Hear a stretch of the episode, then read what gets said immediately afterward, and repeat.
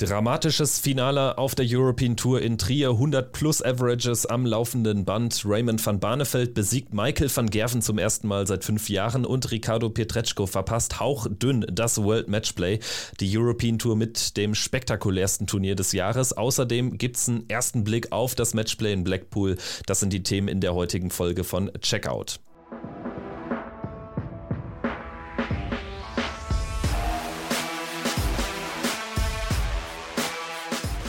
Ist Checkout, der Darts-Podcast mit Kevin Schulte und Christian Rüdiger.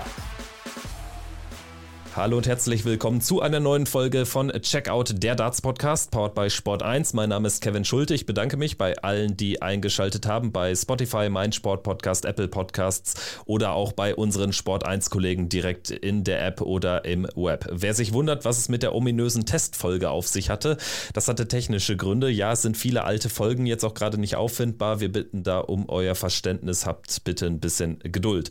Gut, soweit also die etwas ungewöhnliche Vorrede für heute. Thematisch thematisch äh, gibt es natürlich mehr Tiefgang als in der 15-sekündigen Testfolge vom Wochenende. Dafür sorge ich gemeinsam mit Vincent Hauf, Social Media Manager bei der PDC Europe. Ich grüße dich. Hi Kevin, freue mich wieder hier zu sein. Ja, vielleicht äh, kennt ihr sein Gesicht auch schon äh, von Madhouse, der Sport 1 Dart Show, oder ihr habt seine Stimme hier ganz sicher schon im Checkout Podcast gehört. Also guten Abend an alle, die dabei sind. Schön, dass du, Vincent, heute dabei bist. Du bringst äh, ganz frische Eindrücke mit direkt aus Trier. European Darts Matchplay 2023, das zehnte von 13 Events auf der European Tour. In meinen Augen war es das Beste in diesem Jahr. Da muss ich mich direkt festlegen. Wie fällt dein erstes Fazit aus? Ähm, ja, ich fand es äh, wirklich ein gutes Turnier. Ähm, es war das letzte Event jetzt äh, vor der Sommerpause. Es war nochmal, äh, ja, auch gute Stimmung einfach in der Halle. Wir hatten Top-Matches dabei, ähm, natürlich gekrönt von diesem äh, unglaublichen Finale. Ähm, und ja, also wir haben auch alle ein sehr positives Fazit äh, gezogen. Die Fans äh, wurden gut unterhalten, die Fans waren happy in der Halle. Die Stimmung fand ich sehr fair, ähm, eigentlich das ganze Wochenende. Und ja, war, war ein rundes Event. Ja, würde ich auch sagen. Also Atmosphäre in Trier natürlich äh, auch angepasst an diese teils überragenden Leistungen der Spieler auf der Bühne. Ähm, Freitagnachmittag natürlich ähm, extrem leer, das ist aber jetzt auch nichts Neues.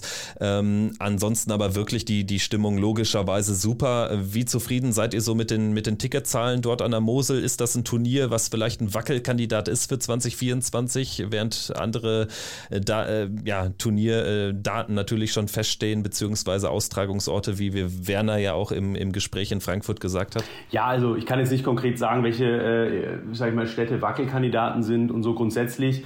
Ähm, war es ein gutes Event, wie gesagt. Man hat natürlich schon so ein bisschen gemerkt, dass jetzt, dass jetzt der Sommer da ist. Die Leute gehen vielleicht nicht mehr äh, so viel in die Halle ähm, und viele sind auch schon im Urlaub. Das heißt, von den, äh, von den Ticketverkaufszahlen war es jetzt insgesamt eher äh, ein schwächeres Event. Ähm, trotzdem, wie gesagt, wir waren happy, ähm, war, war ein tolles Event, was auch, äh, was ja auch auf Sport 1 übertragen wurde, was, denke ich, recht viele Leute auch dann dadurch entsprechend gesehen haben. Und ähm, ich denke, Trier ist ein, ein cooler Darts-Standort und äh, wir führen auf jeden Fall Gespräche mit der Halle, dass, dass Trier auch ein Darts-Standort bleibt, in welcher Form auch immer. Ja, du hast es angesprochen, das Turnier auch im Free TV äh, am Start gewesen und nicht nur deswegen habe ich das Gefühl, im Nachgang tatsächlich für European Tour Verhältnisse hat es richtig viele Geschichten äh, produziert. Es waren nicht nur diese überragenden Leistungen, es gab wirklich viel Drama, dann auch äh, kulminiert in diesem Endspiel zwischen Luke Humphreys und Dirk van Dijvenbode. Es war garantiert jetzt nicht das hochklassigste Endspiel und gerade wenn man das mit anderen äh, Leistungen im Turnierverlauf vergleicht, war es dann tatsächlich eher ein Zitterspiel. Am Ende ein Zittersieg für Luke Humphreys. Äh, fünfter Titel auf der European Tour insgesamt. Die Nummer 1 der Setzliste liefert ab in Trier, verteidigt den Titel. Dramatisches Endspiel gegen Dirk, der unfassbar gebrochen war am Ende. Der Mann war unfassbar gebrochen. Ich stand direkt vor der Bühne, möchte natürlich da auch mal coole Impressionen äh, für Social Media einfangen. Hab dann auch während der gesamten äh, Siegerehrung Dirk so ein bisschen beobachtet. Ähm, man hat es auch im Stream, denke ich, ganz gut gesehen, aber ihn da wirklich die komplette Zeit zu beobachten, war wirklich spannend, weil ich habe selten oder ich habe eigentlich noch nie äh, auf der European Tour so einen enttäuschten äh, ja, Finalverlierer gesehen. Die meisten nehmen es dann, äh, dann sportlich, freuen sich für den Gegner, ärgern sich so ein bisschen, machen irgendwie Jokes, bedanken sich beim Publikum.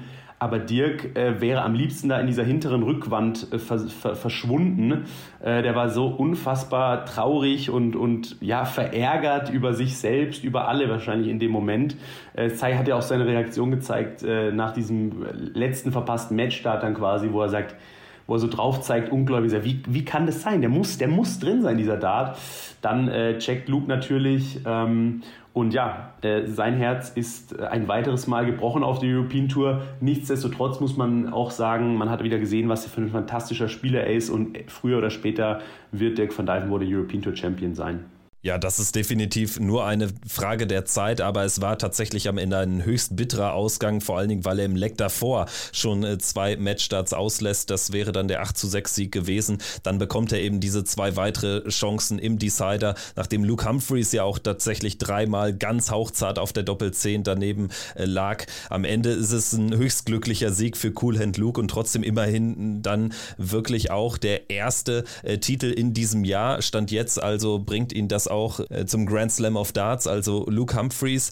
Er ist einfach auf der European Tour überragend unterwegs. Ich finde es sehr, sehr spannend, die Statistik. Fünf Siege insgesamt jetzt auf der European Tour, nur einer äh, bei Players Championships. Also so eine Statistik, glaube ich, haben auch äh, wenig andere Spieler. Ja, ist interessant. Äh, ist dann auch schwierig zu sagen, woran, woran sowas liegt. Vielleicht braucht er so ein bisschen die Bühne, vielleicht braucht er so ein bisschen die Fans. Ähm, was mir immer auffällt, oder beziehungsweise wenn ich mich selber frage, okay, woran liegt es, dass manche Spieler äh, erfolgreicher sind auf der European Tour als andere? Ähm, klar, man, man sieht es dann auch irgendwie in den Rankings, äh, wer, wer, sozusagen der bessere Spieler ist oder wer allgemein die besseren Spieler sind oder die, die eher mal Turniersieg-Favoriten sind. Aber Luke hat so eine unfassbare Ausdauer. Äh, also denke ich mir, weil so ein Finaltag bei der European Tour ist wirklich nicht zu unterschätzen. Ähm, äh, die Jungs stehen an so einem Tag wahrscheinlich 10 bis 12 Stunden am, am Dartsport. Äh, die sind morgen früh in der Halle, morgens früh in der Halle und, und gehen da abends, wenn sie gewonnen haben, um 11 raus. Das ist äh, zwischendurch natürlich kleinere Pausen und dann geht man auch mal was essen und dann äh, setzt man sich mal hin. Aber grundsätzlich ist da so eine Ausdauer gefragt und das sind auch mal so Tage, wo man am liebsten mal Leuten, die sagen, Dart sei kein Sport, mal mit ans Board nehmen äh, will und, und die neben die Spieler stellen lassen möchte, dass die mal merken, okay, wie sich das anfühlt, wenn man zehn Stunden am Dartboard steht. Ich glaube, da spürt man sich dann abends doch ganz gut. Und es war tatsächlich äh, kein äh, ganz normaler Weg ins äh, Finale für Luke Humphreys. Zunächst am Samstag ein ganz souveräner Erfolg gegen Marco Kantele 6-2, dann allerdings der Sonntag wirklich überragend gespielt, fast nur 12 Data oder, oder 14, ähm, 15 Data am laufenden Band gespielt gegen Stephen Bunting 109 im Average, gegen Nathan Aspinall 109 im Average und in einem überragenden Halbfinale gegen James Wade mit einer 105 durchgekommen. Im Finale dann eben war es der Zittersieg, aber das erleben wir auch häufig, dass dann gerade so hinten raus dann vielleicht auch so ein bisschen die Luft flöten geht. Das war definitiv bei beiden Spielern der Fall, aber dieser Weg ins Finale wirklich formidabel. Das gilt allerdings auch für Dirk van Dijvenbode. Der gewinnt zunächst gegen Andrew Gilding, dann ein Whitewash gegen Dimitri Vandenberg, 6 zu 0, 107er Average und danach schlägt er den Weltmeister Michael Smith und Joe Cullen mit 7 zu 6. Also äh, Dirk van Dijvenbode hatte da definitiv auch einen ähnlich harten Weg ins Endspiel. Ich finde allein sein, sein, sein, sein erstes Spiel, also die, die, die, die zweite Runde gegen Andrew Gilding zu spielen, ist auch, sage ich mal, eines der Lose, die du eigentlich vermeiden möchtest.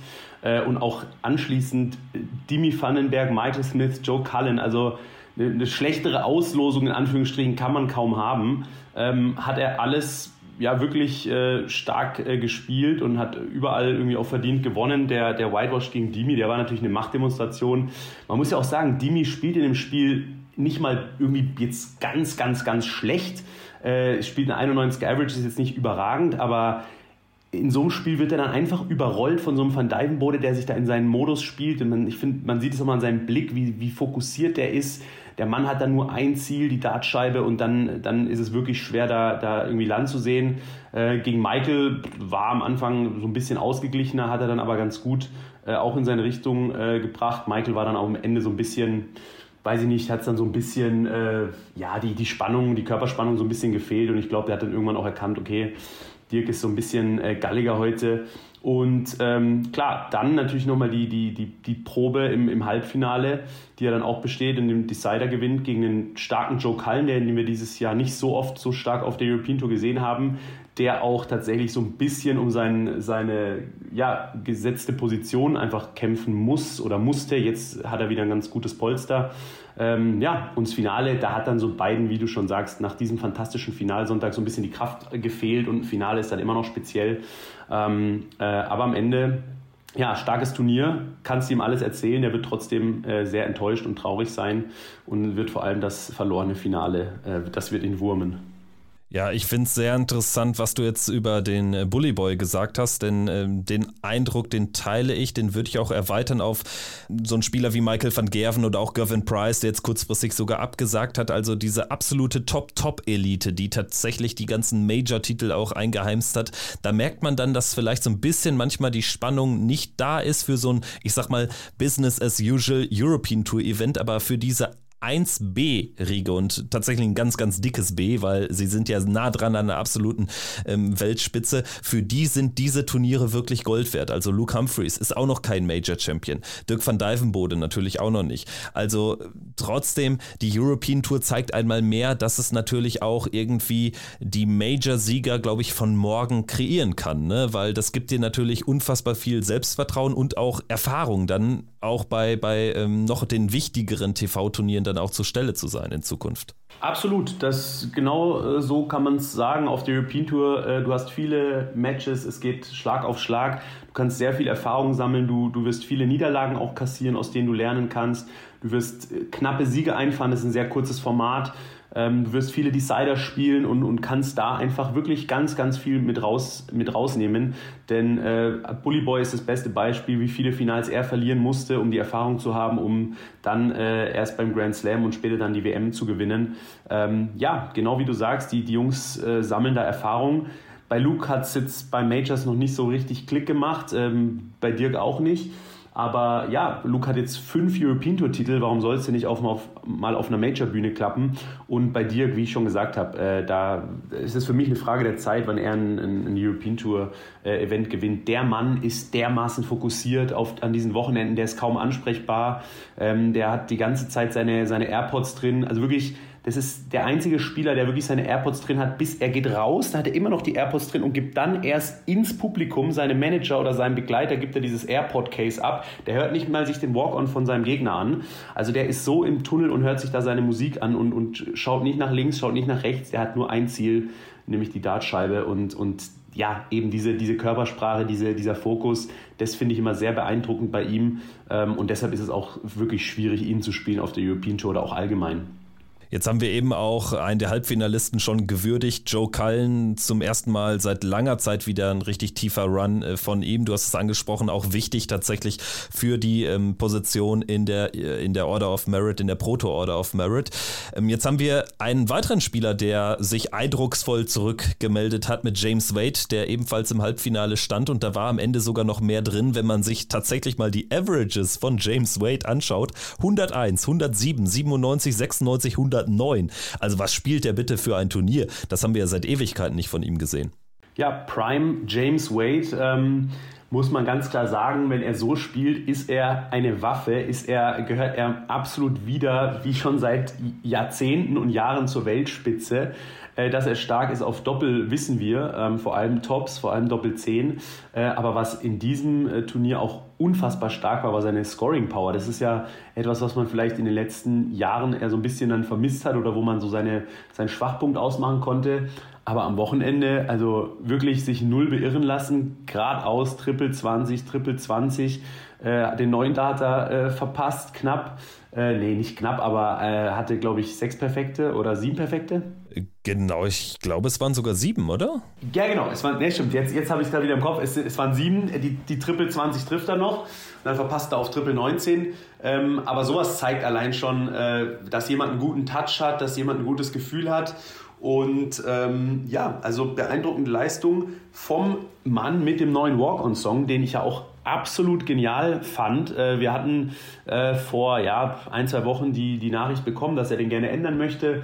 Und ich, wir kennen den Song natürlich, oder ich kenne den Song und habe mir den noch angehört und fand ihn auch ganz gut. Wie wird er dann als Walk-On wirken, habe ich mir gedacht. Äh, und also der Song kam fantastisch an, die Crowd hat mitgesungen, äh, hat schön, äh, ja, war ein, schöner Song auch über die Boxen und hat einfach gute Laune verbreitet.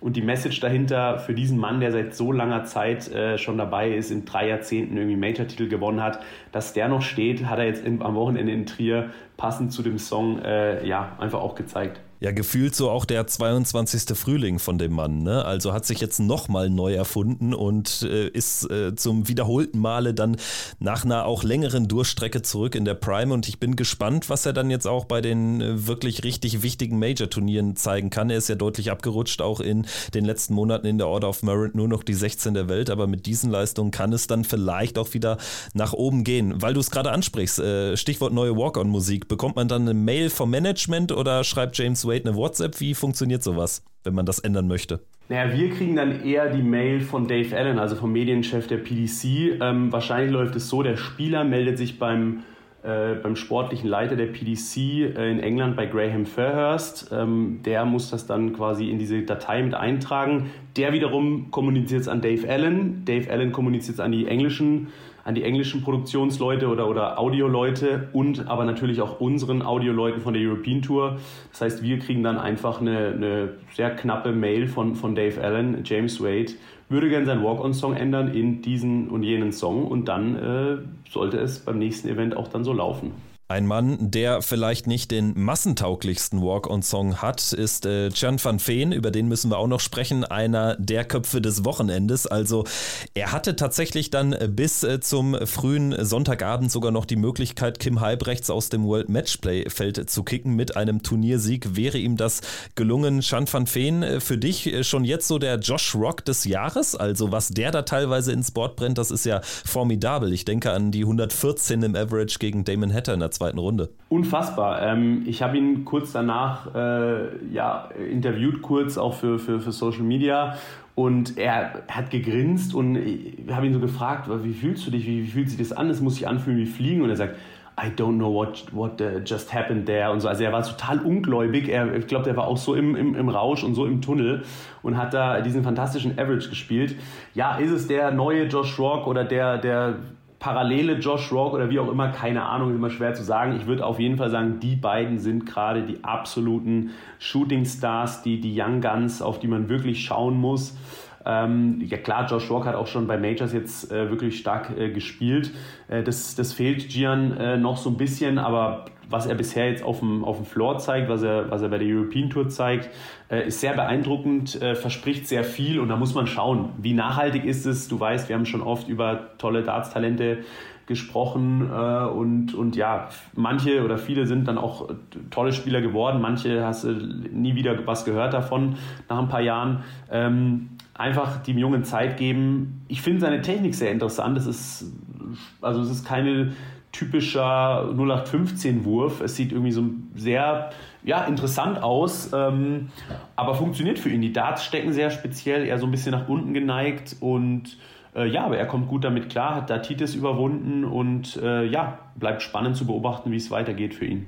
Ja, und sein Niveau ist auch tatsächlich, würde ich behaupten, so speziell, dass man da schon eine relativ positive Tendenz dann schreiben kann, auch äh, hinsichtlich dann der Weltmeisterschaft zum Beispiel. Da wird er ja auch sein Debüt geben. Also ist für mich schon so ein Spieler, der da dann tatsächlich vielleicht auch direkt bei der ersten Teilnahme so ein Achtelfinale erzielen kann, wie auch Josh Rock definitiv einer, den die Gesetzten dann im Ali Pelli entgehen wollen. Das sollte klar sein und ich kann mir gut vorstellen, dass es auch das letzte Matchplay in diesem Jahr ist, wo Jan van Veen erstmal nicht dabei ist. Bleiben wir bei den Niederländern, da gehen wir jetzt aber in eine ganz andere Generation. Raymond van Barneveld, der Altmeister, er kann es immer noch, schlägt Michael van Gerven zum ersten Mal seit fünf Jahren, gewinnt danach auch gegen Ryan Searle, spielt sogar ein Viertelfinale. Da hätte er auch nochmal weiterkommen können. Also der Decider, den hat er so ein bisschen weggeworfen gegen Joe Cullen. Aber insgesamt, also ich hatte es jetzt auch in der letzten Folge schon erwähnt, mich überzeugt das immer mehr, was der leistet. Ich glaube, das haben ihm viele nicht zugetraut nach seinem Comeback. Das haben ihm viele nicht zugetraut. Ähm, bin, ich, bin ich total bei dir. Ähm, ich finde es auch muss man sagen, so eine gesunde Entwicklung. Also es war jetzt auch gar nicht so, dass er wieder kam und alle aus dem Weg geräumt hat und gezeigt hat, er ist irgendwie noch ein Weltklasse-Spieler und gehört irgendwie in die Weltspitze, sondern Er hat dann zwar mal ein Pro Tour Event am Anfang gewonnen, aber er hat wirklich sich fast wie ein, wie ein junger Spieler oder fast wie ein Newcomer sich ganz langsam Schritt für Schritt hochgespielt, Preisgeld eingesammelt, sich mal für ein ET qualifiziert, sich dann auch mal für ein Major qualifiziert, dann auch mal ein bisschen Schaden angerichtet, äh, Gervin Price geschlagen und so. Also es waren so ein, viele kleine Steps, war irgendwie so eine gesunde Entwicklung äh, eines Altmeisters, der sich nochmal so ein bisschen ja, äh, testen wollte, der dann in der Corona-Zeit gemerkt hat, ja, ist doch ganz schön langweilig äh, ohne Darts. Und ähm, was man ihm, bei ihm wirklich merkt, er ist wirklich sehr ähm, ja, fleißig einfach. Er erzählte auch äh, in Interviews, er trainiert so viel wie noch nie zuvor. Er, er war zum Beispiel am Freitag, hat er ja abends gespielt ähm, war aber der einzige Spieler aus der Abendsession, der schon vormittags, also oder morgens, äh, im Practice-Bereich war, ähm, um, um sich da schon mal so ein bisschen zu akklimatisieren, um schon mal so ein paar Darts zu werfen, ist dann aber natürlich auch wieder gegangen. Äh, hat er jetzt nicht zehn Stunden im Practice verbracht, aber der war morgens schon da, hat sich da eine Stunde äh, ans Board gestellt, ist dann wieder äh, gegangen, hat was gegessen mit seinem Manager und kam dann abends wieder, um sich dann final auf sein Match vorzubereiten. Also das zeigt mir aber jemand, äh, dass jemand ja wirklich ähm, viel dafür investiert, auch erfolgreich zu sein und dass es nicht, äh, dass es kein Zufall ist, dass, dass jemand wieder gute Darts spielt und auch, auch äh, Gegner wie Van Gerben besiegen kann. Und gleichzeitig glaube ich auch, dass jetzt äh, tatsächlich auch so dieser tiefe Run beim Matchplay auch dafür gesorgt hat, dass er vielleicht jetzt bisschen weniger verbissen auch die Sache angeht, dass er dadurch vielleicht ein bisschen auch das, das nötige Kleingeld natürlich jetzt im Hintergrund dann äh, wieder hat, um dann auch mit der nötigen Lockerheit bei diesen Turnieren an den Start zu gehen. Denn das war ja dann schon in den ersten Jahren nach seinem Comeback das große Problem, dass es eigentlich auf der Pro Tour, auf der European Tour so gar nicht gefruchtet hat. Und das sieht in diesem Jahr anders aus, weshalb dieses Jahr auch so das erste ist, wo er ja dann wirklich wieder alle Majors spielt. Also ähm, von daher sehr, sehr wichtig für ihn und es geht tatsächlich dann eben weiter in kleinen Schritten nach oben für Raymond van Barneveld. Äh, sprechen wir jetzt über die lokalen Matadoren. Es waren insgesamt sechs Deutsche am Start in Trier. Nur einer im Achtelfinale, da hatten wir schon bessere Bilanzen. Dennoch, zumindest muss man sagen, dass so, ja, Martin Schindler auch, wenn er jetzt sein zweites Spiel verliert in diesem Turnier gegen Chan van Veen, dass er ja zumindest jetzt äh, wieder wichtiges äh, Geld für die Order of Merit sammelt, was ihn ja dann auch in diesem gesetzten Status hält so ein bisschen wie das Kaninchen vor der Schlange, holt immer das, was er holen muss, aber es fehlt jetzt so dieses richtig spezielle Ergebnis in letzter Zeit. Ja, bin ich total bei dir. Ähm, finde es auch super wichtig oder, oder allgemein, äh, dass ein deutscher Spieler gesetzt ist und finde das auch sehr beeindruckend. Also die Leistung muss man, äh, muss man wirklich wertschätzen. Äh, in dieser Pro Tour Order of Merit Top 16 zu sein, ist wirklich eine, eine, eine klasse Leistung. Da muss man wirklich ein super starker Spieler sein und immer, immer, immer wieder abliefern. Das macht er schon grundsätzlich auch, aber wie du schon sagst, es fehlt mal mir so der ganz große Wurf. Ähm, wenn man ihn selber fragt, er, er, er, ist der Letzte, der sich dagegen wehrt. Irgendwie äh, spielt er fantastische Spiele, hat dann aber immer wieder auch so Spiele drin, wo man wirklich so das Gefühl hat, vor allem auch bei diesen kurzen European Tour Matches, dass er gar nicht ins Spiel reinfindet.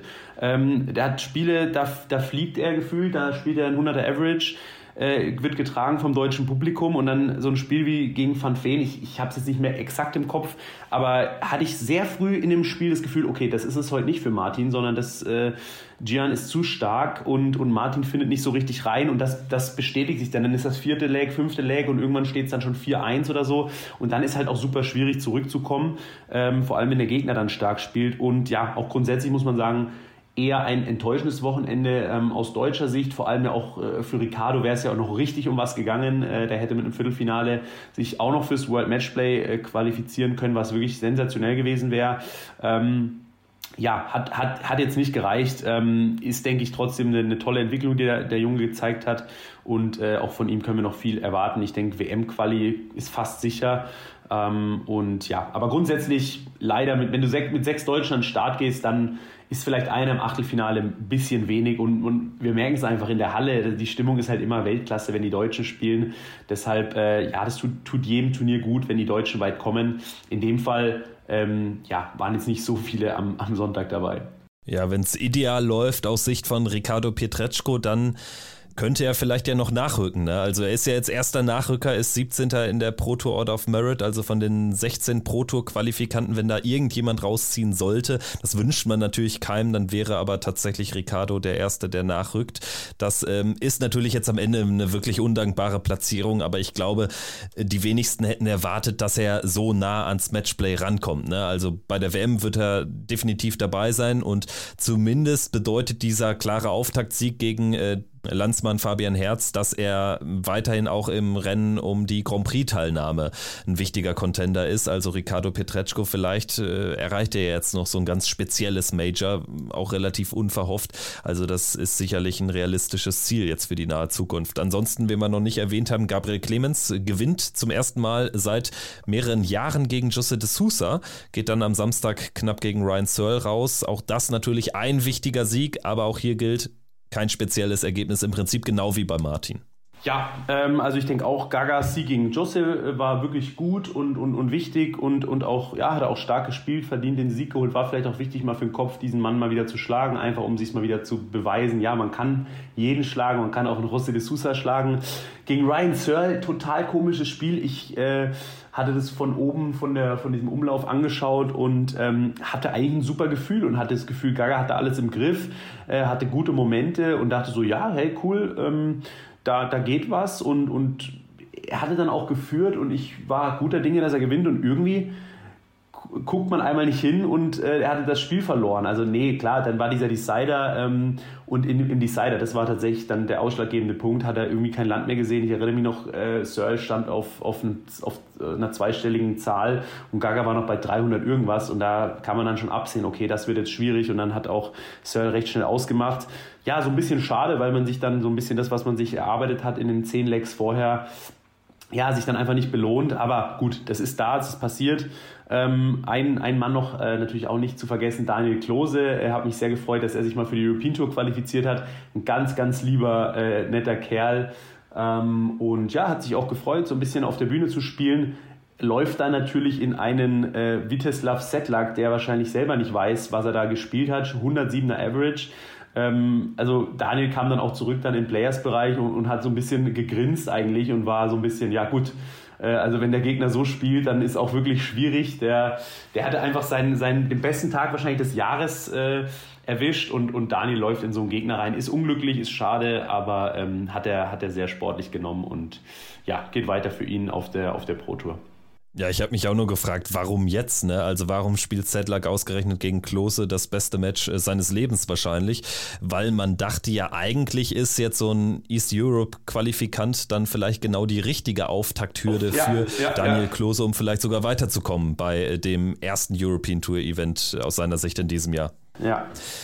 Ansonsten haben wir den sechsten Deutschen im Bunde und ähm, da hat es ähm, ja durchaus äh, kontroverse Meinungen im Nachgang äh, zugegeben. Wir sprechen über Liam Mendel Lawrence, der Youngster, zum wiederholten Male in diesem Jahr auf der European Tour Bühne am Start. Dafür gebührt ihm erstmal ganz großer Respekt. Am Ende kommt da ein ja wahrscheinlich geschichtsträchtiges Match heraus gegen Marco Kantele. Es war das mit Abstand schlechteste Bühnenmatch von Liam bislang. Es war auch von Kantele keine gute Partie es war lang und schmutzig, so kann man es vielleicht am besten zusammenfassen. 50 Minuten gut hat es gedauert. Liam Mendel Lawrence verliert 2-6 gegen Marco Kantele. Das zweite Leck in 28 Darts gecheckt. Er lag dann zwischenzeitlich auch 2-1 vorne, aber das war schon schwierig zu folgen, sagen wir so. Ja, muss man ganz ehrlich sagen. Ähm, ich glaube, da, da, sind sich alle einig so ein bisschen. Das war kein, kein Darts-Leckerbissen. War dann auch direkt am Anfang der Session so ein bisschen, pff, alle mussten noch mal so ein bisschen ankommen, konnten quasi, hatten die erste Runde Bier schon im ersten Match eigentlich dann getrunken, konnten sich direkt nochmal eine, eine zweite Runde holen.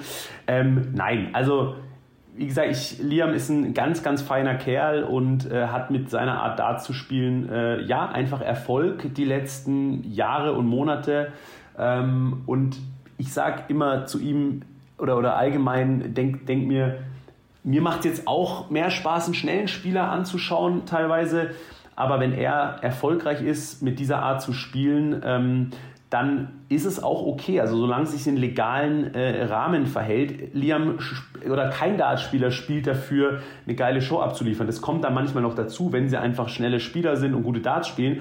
Aber er muss einfach seinen Lebensunterhalt damit verdienen und er muss schauen, wie er es schafft, äh, ja, bestmöglich Dart zu spielen, bestmöglich die Felder zu treffen. Und wenn, wenn es sein Ablauf ist, ähm, und er sich damit gut fühlt und der damit oft Erfolg hat. Das Spiel am, am, am Freitag war, war einfach auch nicht gut von ihm und war total unter seinen Ansprüchen. Ähm, dann, ja, da muss man es einfach akzeptieren. Andere sagen, nein, man muss es nicht akzeptieren, das geht nicht, das ist Anti-Darts und das, das will keiner sehen verstehe ich auch diese Meinung. Äh, aber ja, es ist ein schwieriges, kontroverses Thema. Ähm, was mir nur wichtig ist, dass man den, den, den Jungen äh, einfach nicht irgendwie persönlich dadurch angreift, weil es ist wirklich ein ganz lieber, feiner Kerl, ähm, mit dem man sogar offen darüber reden kann. Sagt, äh, der, der damit auch offen umgeht, der sagt, er weiß, er, er spielt langsam, aber das ist sein Ding und er, er möchte erfolgreich sein. Ähm, ja, wichtig einfach, dass man damit fair umgeht, auf einer sachlichen Ebene bleibt und ähm, ja, der, der, er, muss, er muss selber gucken, äh, wie er erfolgreich Darts spielt, ja. Also ich meine, es ist ganz wichtig zu betonen, ne? akzeptieren und auch respektieren muss man das, weil er ja auch äh, insofern nichts gegen das Regelwerk tut, nichts Unfaires macht in dem Fall. Jetzt bin ich aber halt gespannt, wie das Ganze weitergeht, ne? weil die Entwicklung ist schon relativ frappierend auch, äh, was so sein Tempo anbetrifft. Ich habe mir dazu nochmal stichprobenartig ein paar Matches aus äh, dem Frühjahr angeschaut. Also Anfang des Jahres beim, beim Debüt waren es so ungefähr 15 Sekunden pro Aufnahme. Dann äh, in München, erste Runde gegen Robert Owen, was war das, April, da waren es so ungefähr 20 Sekunden. Das war das Match, wo äh, sich Robert Owen nach der Niederlage gegen Liam auch deutlich beschwerte, dann glaube ich in den sozialen Medien. Und jetzt mittlerweile sind wir bei 25 bis 30 Sekunden pro Aufnahme angekommen. Ne? Also da ist ja schon ein Trend zu sehen sehen. Grundsätzlich aber es ist einfach vom Regelwerk gedeckt. Ich habe nur so ein bisschen Bauchschmerzen, wenn es dann wirklich vielleicht mal gegen die ganz großen Jungs gehen sollte. Wenn äh, wir an die Super League denken zum Beispiel, wo ja in sehr kurzer Zeit viele Matches durchgepeitscht werden müssen.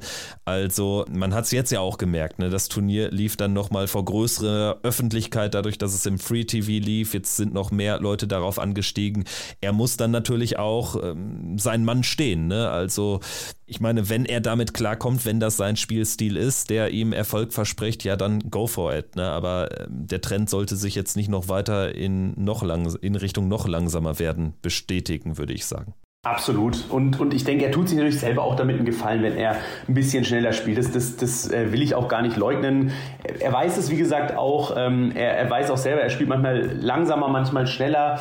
Äh, wenn er dann sich vielleicht nicht gut fühlt, nimmt er sich nochmal mehr Zeit. Was das, dann ist das so ein Teufelskreislauf. Dann steigt vielleicht auch das Publikum noch mit ein. Und, und also das ist, ist ein schwieriges Thema. Es ist auch ja, wirklich ja außergewöhnlich. Man, man hat es also eigentlich nicht mehr. Justin Pipe war früher auch noch so ein langsamer Spieler.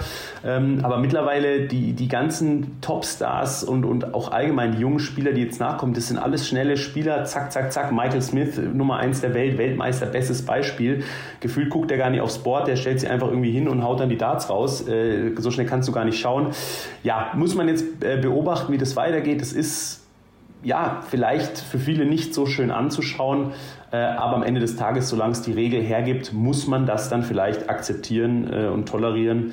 Aber ja, ich denke auch, Liam wird sich darüber Gedanken machen, wird jetzt auch gucken, war das vielleicht wirklich zu langsam, was er da gemacht hat. Er hat ja auch einfach rein objektiv nicht gut gespielt für seine Verhältnisse. Ähm, vielleicht hat er zu langsam gespielt, vielleicht braucht er wieder ein bisschen Schnelligkeit, vielleicht wird er da auch irgendwie allgemein was umstellen. Das wird sich jetzt zeigen. Der Mann spielt sehr viel Darts, äh, der probiert sehr viel aus, der trainiert sehr viel ähm, und ist wirklich ein, ja, einfach ein Darts-Nerd äh, und wird sich da seine Gedanken machen. Soweit, so gut. Das wäre jetzt von meiner Seite aus auch der Blick auf ähm, Trier gewesen. Hast du sonst noch irgendwas äh, von vor Ort, irgendwelche interessanten Stories, die jetzt bislang noch nicht Erwähnung gefunden haben? Ansonsten würde ich jetzt gleich zum Matchplay zu sprechen kommen. Nee, also wie gesagt, mir hat das Turnier sehr gut gefallen. Ich fand die Stimmung immer, also diese ist so eine riesengroße, äh, ja, ich glaube Handball- äh, oder, oder Basketballhalle. Ähm, ja, weshalb auch einfach dieser Innenraum extrem groß war und es war sehr beeindruckend von oben da immer drauf zu schauen. Ähm, und ja, hat einfach Spaß gemacht. Vor allem diesem Gaga-Spiel gegen Searle hat er auch fünf Legs geholt, entsprechend fünfmal großer Jubel und das von oben zu sehen war wirklich immer äh, immer, immer cool und ja, also schöne Stimmung äh, und ja, also es hat, hat, hat auf jeden Fall Spaß gemacht. Und generell muss ich auch sagen, eine sehr, sehr schöne Stadt. Ne? Ich als großer Mosel-Fan äh, bin immer sehr, sehr gerne in Trier gewesen. Also ich glaube, da gibt es äh, unschönere Austragungsorte. Du musst jetzt keine nennen, aber ich denke, Trier ist schon weit vorne, oder? Ich weiß nicht, von welchen Austragungsorten du sprichst. Wir sind nur in schönen äh, Austragungsorten. Und deshalb, ja, also kann ich nichts zu sagen. Gut, dann sprechen wir jetzt über Blackpool. Das ist definitiv ein geschichtsträchtiger Ort äh, für das World Matchplay. Es wird auch in diesem Jahr im Empress Ballroom stattfinden. Es hat immer Jahr für Jahr einen sehr, sehr hohen Stellenwert, auch einen sehr, sehr ideellen Wert, glaube ich, für die Spieler. Es ist ähm, schon so das zweitwichtigste Ranking-Major-Turnier des Jahres nach der Weltmeisterschaft. Es geht los am 15. Juli, also ist noch ein bisschen hin, aber am morgigen Dienstag wird ausgelost. Wir sprechen aber jetzt schon mal so ein bisschen über das Teilnehmerfeld. Es hat sich jetzt ja nicht mehr ganz viel getan es hat sich auch tatsächlich im Vergleich zum Vorjahr gar nicht so viel getan. Finde ich auch immer interessant, so den, den Vergleich. Äh, tatsächlich fünf Spieler sind neu dabei im Vergleich zum Vorjahr. Das sind Josh Rock, Raymond van Barneveld, Ross Smith, Steve Beaton ist zurück und Debütant Mike De Decker. Also hatte ich auch gar nicht auf dem Schirm, dass Josh Rock tatsächlich im letzten Jahr noch gar nicht dabei war. Aber so kann man sich täuschen. Ich glaube, es was ist jetzt schwierig, aber wenn man es nicht genau weiß, aber ich glaube, das war so sein letztes Major, was er verpasst hat. Weil er einfach noch nicht so viel Zeit hatte, Kohle zu sammeln bis dahin. Ne? Ab dann war er über die Pro Tour immer gesetzt. Da hat er ja, glaube ich, auch schon mal welche gewonnen und also das war, glaube ich, sein letzter, das letzte Major ohne Josh Rock. Wie blickst du so ganz persönlich auch als Darts-Fan vielleicht aufs Matchplay? Das ist ja dann schon auch ein Turnier, was frühzeitiger als andere Turniere neben der WM dann auch den Einzug in, in, in deutsche Wohnzimmer gefunden hat durch die TV-Übertragung, die es ja jetzt auch schon seit ein paar Jährchen gibt. Also wie blickst du drauf? Ähm, ich blicke total positiv drauf. Ähm, für mich ist auch World Matchplay, ich glaube, das sagen auch die Preisgelder, das zweitwichtigste Turnier einfach nach der, nach der WM ist immer was Besonderes in dieser wunder, wunder, wunderschönen Venue. Äh, ich glaube, keiner, kein Darts-Fan, kein Darts-Spieler wird müde zu sagen, wie schön dieser, dieser, ja, dieser Theatersaal ist, in dem dann Darts gespielt äh, wird. Und ja, es ist die, die absolute Elite dabei. Ich finde das Teilnehmerfeld oder die, ja, äh, das Teilnehmerfeld immer cool mit Top 16 der Welt und Top 16 der Pro Tour oder of Merit. Das bringt so ein bisschen ja, Aktualität auch einfach immer rein und auch dieses Jahr wirklich ein, ein sehr äh, ja, starkes Teilnehmerfeld, wenn man sich die Pro Tour äh, Qualifikanten anschaut. Äh, das, ist, das sind große Namen und da sehe ich schon auf der, auf der Top 16 Seite auch wahrscheinlich ein paar bange Gesichter, die sich denken, oh Gott, äh, das sind also quasi, das ist mein Erstrundengegner, da habe ich mir aber was leichteres äh, gewünscht und ja, also uns erwarten, denke ich, coole Matches in Blackpool. Ja, also was die äh, Leistungsdichte betrifft, was die Abbildung von aktueller äh, spielerischen Qualität betrifft, ist es eigentlich so das ehrlichste Turnier, finde ich. Ne? Also du hast anders als beim Grand Prix, hast du tatsächlich diese straighte Setzliste 1 bis 16 gegen die 16 ungesetzten Spieler. Du hast nicht nur 8 Gesetzte wie beim Grand Prix. Du hast anders als beim Grand Slam, wo dann natürlich auch Spieler sind, die keine Tourkarte haben aus den internationalen Turnierserien, wo dann äh, die Spielerinnen der, äh, der Women's Series dabei sind. Also also ist das tatsächlich von der Leistungsdichte für mich ähm, die absolute Eins. Und äh, wenn wir uns jetzt mal die Gesetzten anschauen, also man kann ja auch jetzt ohne Auslosung schon relativ viel sagen zum Turnierbaum. Wir haben Michael Smith als Eins potenziell in einem Achtelfinale gegen James Wade und wenn man ansatzweise den James Wade in Blackpool hat, den man in Trier hat, dann kann das schon richtig lecker werden.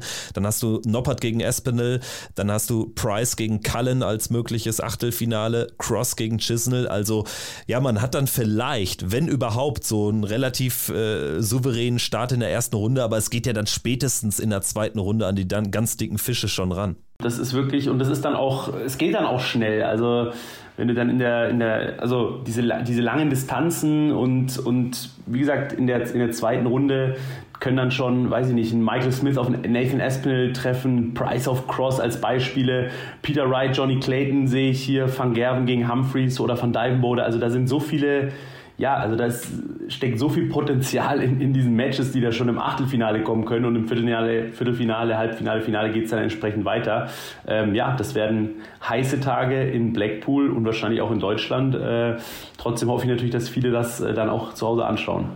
Also Luke Humphreys gegen Dirk van Dijvenbode, wenn die beiden ihre Erstrundenspiele gewinnen, tatsächlich Achtelfinale direkt Neuauflage von Trier. Das wäre natürlich ein richtiges Brett und dann geht es eben über eine fast doppelt so lange Distanz. Also es wird ja dann im Achtelfinale First to 13 gespielt und der Sieger bekommt es dann möglicherweise in einem Viertelfinale mit Michael van Gerven zu tun. Also das äh, klingt schon richtig, richtig gut. Interessant auch natürlich Peter Wright als zwei gegen die 15 äh, Ryan Searle, wenn mögliches Achtelfinale. Wenn ich aber ganz ehrlich bin, das haben wir auch schon letzte Woche hier im Podcast besprochen mit, mit äh, Marvin Koch. Peter Wright, äh, obwohl er die zwei ist, wahrscheinlich einer der aus den Top 16, auf äh, den die meisten ungesetzten Spieler hoffen werden, oder? Ja, das ist ja immer so ein bisschen die Geschichte aktuell, dass Peter natürlich äh, immer noch auf der 2 gesetzt ist und wir wissen alle, immer noch ein Weltklasse-Spieler ist und wenn er einen guten Abend hat, auch noch alle wegmäht äh, und, und einen 110er Average spielen kann, hat er in letzter Zeit nicht mehr so oft gezeigt, beziehungsweise hat er oft auch wirklich Leistungen dabei, die, die eher nicht Top 10 oder Top, Top 16 like waren. Äh, er ist eine Wundertüte, er bleibt eine Wundertüte. Das Thema mit den Darts äh, ist, ist immer noch aktuell, so wird sich wahrscheinlich auch nie ändern. Und ja, also Peter Wright kannst du Glück, kannst du Glück haben, wenn du ihn als Gegner hast. Äh, wenn es schlecht läuft, spielt er wie der Prime Peter Wright und die, die, wie der Weltmeister Peter Wright und dann verlierst du das Spiel auch. Also das ist immer so ein bisschen ja, eine, eine Wundertüte ja, vielleicht dann auch ein Wunschlos für die beiden Deutschen im Feld, für Martin Schindler und Gabriel Clemens, die eben auch auf einen tiefen Run hoffen in Blackpool. Also 15. Juli geht's los bis zum 23. Juli. Das wird eine richtig schöne Woche. Wir schauen in der nächsten Podcast-Folge, die natürlich noch vor dem Matchplay erscheint, dann ausführlich auf das Draw. Dann haben wir ja alles äh, schwarz auf weiß. Jetzt äh, zum Abschluss noch ein bisschen der Blick ähm, in, in die Welt. Events 16 bis 18 haben stattgefunden auf der Asientour in Singapur. Singapur und ich möchte dir von dem Neuling Mut Nasir bin Yantan berichten, der zum ersten Mal da aufkreuzt und direkt zwei Events gewinnt aus Malaysia. Also ein bisschen zu spät war er dran, um sich äh, tatsächlich hier noch ins, ins äh, Feld vielleicht äh, zu empfehlen für einen World Cup of Darts mit einem äh, dann zu benennenden Teampartner. Aber äh, finde ich sehr, sehr interessant. Also der Blick auf die Asientour, alles andere als eindeutig und man hat da wirklich auch eine immer größere Leistungsdichte. Also das äh, kann, sehe ich genauso. Bin tatsächlich nicht so tief drin äh, in, in der Asien-Tour, freue mich aber, dass du dich da so für begeisterst. Und als ich den Namen gerade gehört habe, äh, sind bei mir auch auf jeden Fall sofort World Cup-Vibes äh, hochgekommen. Ähm, aber wie gesagt, kann jetzt nicht so viel dazu sagen. Äh, was man aber wirklich sieht, sind eben diese, diese Averages, die immer höher werden, die auch immer ja, breiter so ein bisschen gespielt werden. Also immer mehr Spieler können diese Top-Averages spielen. Äh, man muss auch dazu sagen, Russ Bray ähm, ist da sehr, sehr viel unterwegs. Das ist ja auch so ein bisschen jetzt die Rolle, in die er sich hinentwickeln will. Ein bisschen weniger Schiedsrichter äh, auf der auf der Bühne, ähm, aber dafür mehr Botschafter auf der ganzen Welt für Darts. Ähm, und ja, also das ist, das, das spielt, denke ich, auch eine Rolle, dass die, die, die Asiaten oder die asiatischen Spieler sehen, hey, die PDC schickt da ihren Top-Mann, um das so ein bisschen, um dem Ganzen so einen Rahmen zu geben. Und es ist immer gut für Darts, wenn auf der ganzen Welt gutes Darts gespielt wird. Dieser, dieser Sport lebt vom Wachstum, von der Globalisierung. Äh, je mehr Darts gespielt wird, desto, mehr, desto bessere Dartspieler kommen weltweit äh, hervor und desto bunter wird es, das Feld. Äh, und, und warum lieben wir Darts? Weil, weil dieses ja, dieses Feld an Spielern so bunt gemischt ist. Äh, jeder kann, kann quasi mit dabei sein und deshalb, ja, ich freue mich, wenn, wenn auch auf dem asiatischen Markt immer bessere Darts gespielt werden. Ja, einen kleinen Wermutstropfen hat diese Entwicklung dann aber doch, denn äh, für Paul Lim wird es äh, in diesem Jahr sehr, sehr schwierig, sich für den Ali Pelli zu qualifizieren. Steht nicht mal unter den ersten zehn in der Order of Merit, also hat er noch einiges aufzuholen und äh, zollt dann jetzt doch vielleicht dem gestiegenen Alter Tribut. Ansonsten hat in ähm, der World Series haben noch ein paar Qualiturniere stattgefunden, unter anderem äh, für das Turnier, was jetzt am Freitag und Samstag schon ansteht. Auch ein Turnier, ähm, was äh, für den europäischen, für den kontinentaleuropäischen äh, Bereich ein wichtiges ist, eine Premiere ist. Und zwar wird in Warschau gespielt, Poland Darts Masters. Inwieweit seid ihr da involviert als PDC Europe oder ist das äh, dann eher doch ein Ding, was rein über die PDC läuft? Ist tatsächlich ein PDC-Event. Ähm, habe jetzt aber erfahren, dass wir lustigerweise ein paar äh, Tischgarnituren und, und Stuhlgarnituren nach, nach Warschau liefern. Also ein bisschen sind wir dann doch mit involviert. Ähm, aber grundsätzlich ist es ein PDC-Event und wird vor Ort von den Kollegen der PDC äh, aus England betreut. Ja, und wir haben sechs Spieler, die äh, die Lokalmatadoren sozusagen geben. Darunter sind es äh, die drei polnischen Tourkartenbesitzer Ratajski, Czuk und äh, Saganski, dann Adam Gavlas und Karel Sedlacek aus Tschechien am Start und natürlich Boris Kritschmer, der Kroate.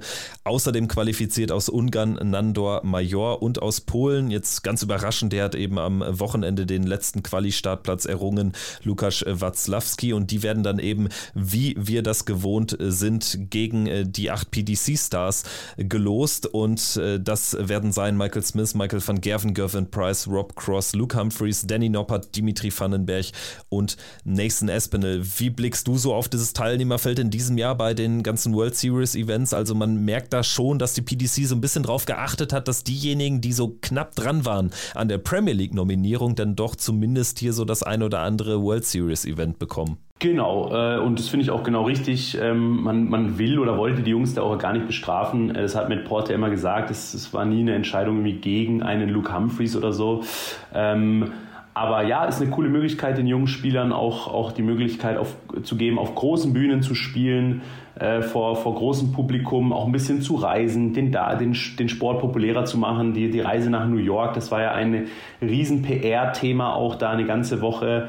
Ähm, und das ist gut und wichtig äh, für Darts. Und ähm, ja, ich finde es auch für die Fans vor Ort schön, Nathan Espinel zu sehen. Äh, ist, ist ja auch klasse. Und da ist es auch wichtig, so ein bisschen durchzu, durchzurotieren. Es kann, können auch nicht immer die gleichen Spieler diese, diese Events spielen.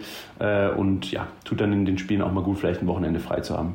Und wer sicherlich auch noch einen kleinen Heimvorteil haben dürfte, ist Michael Smith. Seine Frau ist ja Polin, also der freut sich schon seit äh, Monaten auf das Turnier. Das hat er mir noch in Berlin am Rande der Premier League dort gesagt, als wir so ein bisschen auf den Jahresverlauf geschaut haben. Also wird sicherlich auch ein äh, ganz, ganz gebührender Empfang für den Weltmeister in Warschau. Gut, dann äh, würde ich sagen, machen wir die Folge doch zu. Nächste Woche wird es hier noch eine weitere Ausgabe geben. Natürlich dann mit dem Blick auf Polen, dem kurzen Blick und dem großen Voraus Ausblick auf das World Matchplay 2023. Wir haben auch noch Players Championship Turniere, also sozusagen Matchplay Generalprobe Montag, Dienstag nächste Woche in Leicester. Ähm, ja, vielleicht warten wir noch die Proto ab mit der Aufnahme. Äh, ihr werdet es schon mitbekommen, wann Checkout der Darts Podcast online ist. Abonniert das Ding, dann verpasst ihr auf jeden Fall keine Folge mehr. Ich sage Danke an Vincent Hauf von der PDC Europe. Kevin, danke, hat mir wieder Spaß gemacht und bis zum nächsten Mal. So sieht's aus. Also danke fürs Einschalten und bis zum nächsten Mal. Macht's gut. Ciao.